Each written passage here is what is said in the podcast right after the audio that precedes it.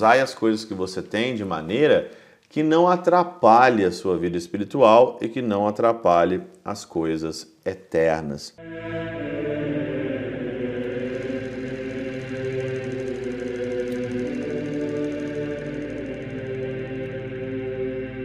Pai do Filho e do Espírito Santo. Amém. Olá, meus queridos amigos, meus queridos irmãos, nos encontramos mais uma vez aqui no nosso Teose, Viva de Coriés, o Percor Maria, nesse dia 1 de fevereiro, isso mesmo, 1 de fevereiro, começando um novo mês aqui, nesse dia, nessa quinta-feira.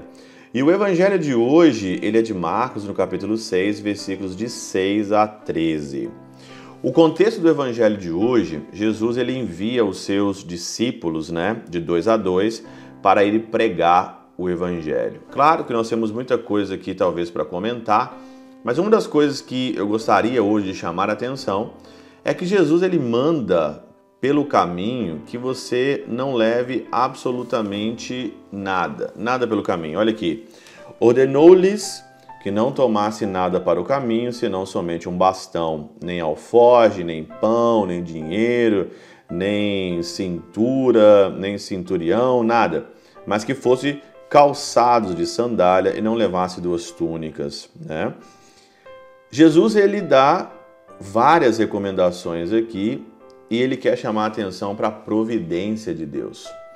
A pessoa que se coloca no caminho para ser um missionário, para ser um padre, um religioso, uma religiosa, uma pessoa que é consagrada a alguma comunidade, ela está sendo ou ela é chamada a viver na providência de Deus, não dar atenção às coisas que passam. São Beda aqui diz o seguinte: Tão grande deve ser a confiança do pregador em Deus, que muito embora não faça provisões dos bens para a vida presente, Saiba, no entanto, de modo muito seguro, que esses não lhe faltarão. Confiança. Quando alguém se abandona em Deus, quando alguém é, tem uma empreitada que tem aqui um objetivo religioso embutido numa paróquia, numa comunidade, sempre vai faltar as coisas, porque nós trabalhamos aqui na espiritualidade não com riquezas, né?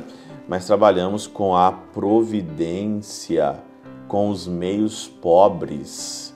E os meios pobres sempre aqui foram a preferência de Jesus para o anúncio do evangelho. Sabe por quê? Tá aqui, olha. Para que não ocorra para que não ocorra que enquanto se ocupa com as coisas temporais, ofereça menos aos outros as coisas eternas. As coisas temporais, elas atrapalham as coisas eternas. Quando você dá muito atenção às coisas temporais, é lógico que vai faltar tempo, vai faltar disposição, vai faltar garra, vai faltar tudo para você não aqui anunciar e prestar atenção às outras coisas e principalmente às coisas eternas. Jesus era muito sábio, o Evangelho é muito sábio. As coisas, elas nos atrapalham. Quando Jesus fala que é mais fácil um camelo passar pelo buraco de agulha do que um rico entrar no reino dos céus, ele sabe muito bem que caixão não tem gaveta.